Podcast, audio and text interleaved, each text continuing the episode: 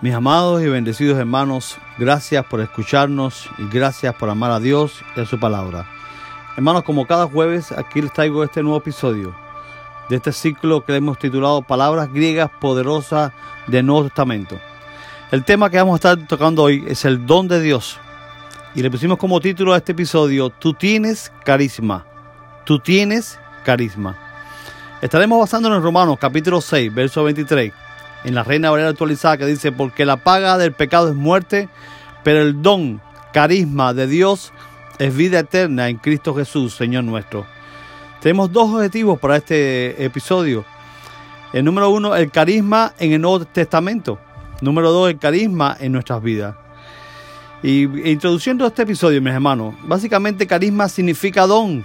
Fuera del Nuevo Testamento no es en absoluto una palabra común Aparece raramente en el griego clásico.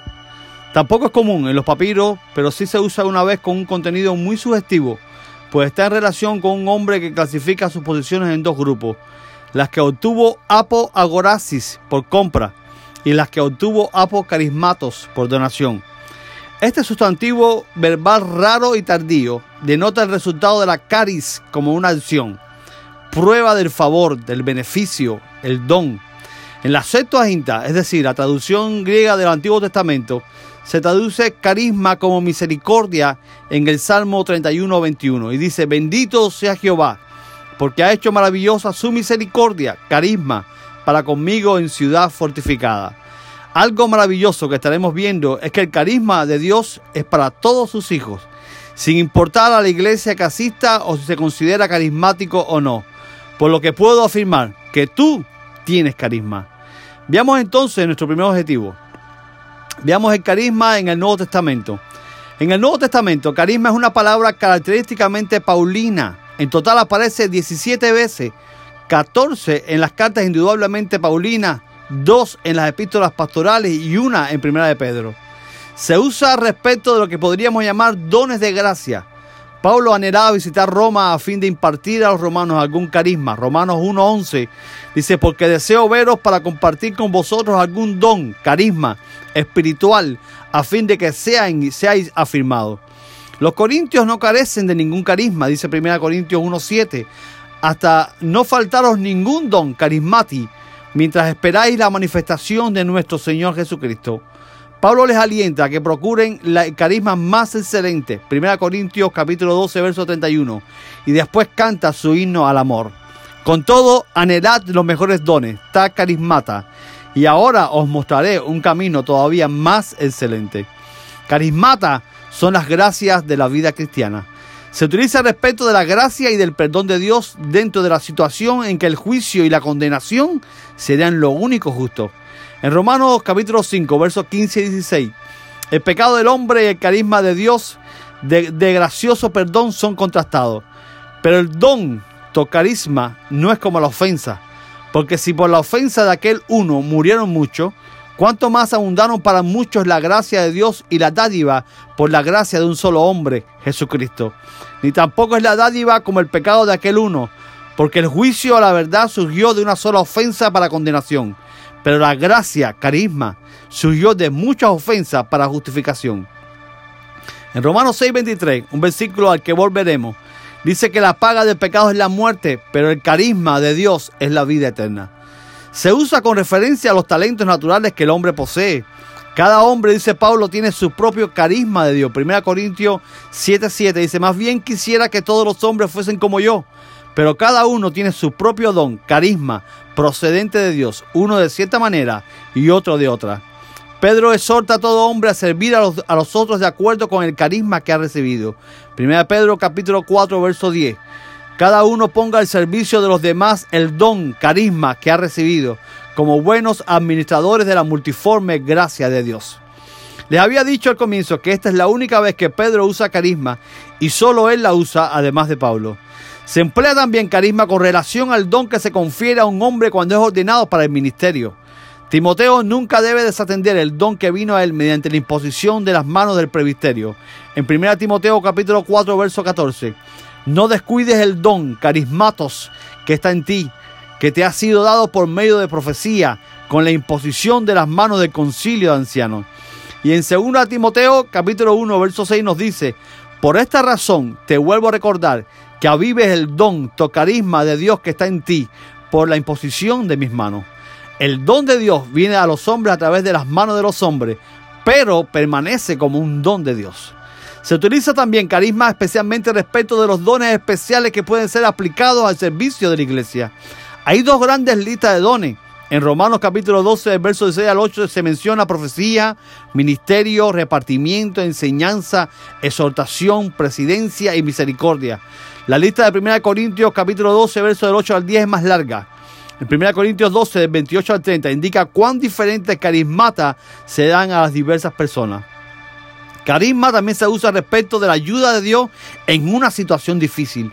En 2 Corintios 1:11, porque vosotros también estáis cooperando a nuestro favor con ruego, a fin, a fin de que el don, carisma que se nos concedió, sea para que muchas personas den gracias a nuestro favor.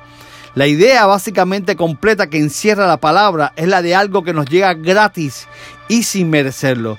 De algo que se da a un hombre, pero que él no ha, ganado ni ha hecho méritos para ello, sino que proviene de la gracia de Dios y nunca podría haber sido logrado, conseguido ni poseído por el propio esfuerzo del hombre.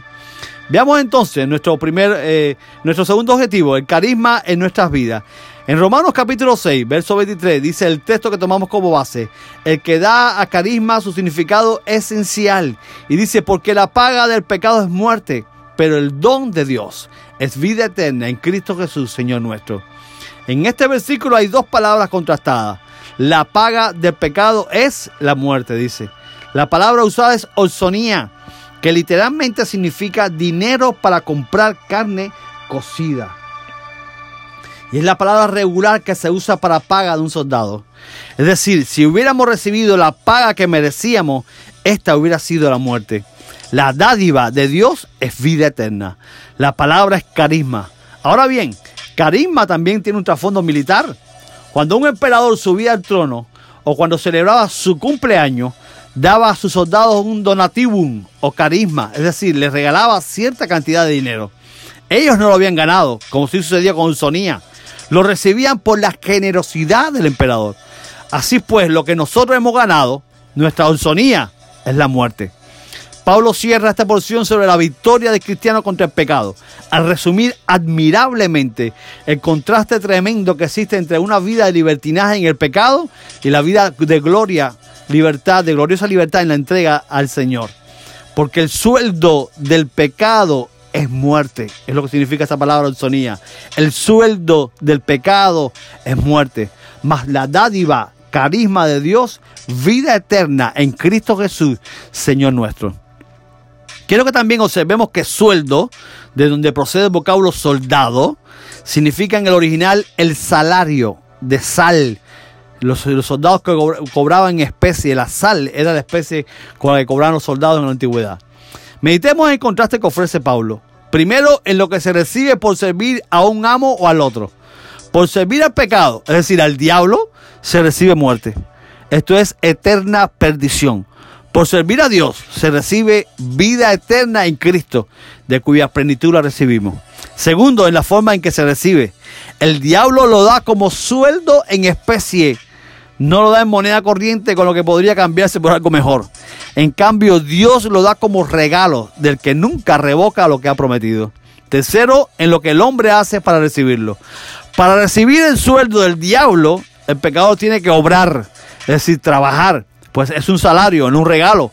Trabajar para el diablo, para recibir como sueldo la perdición.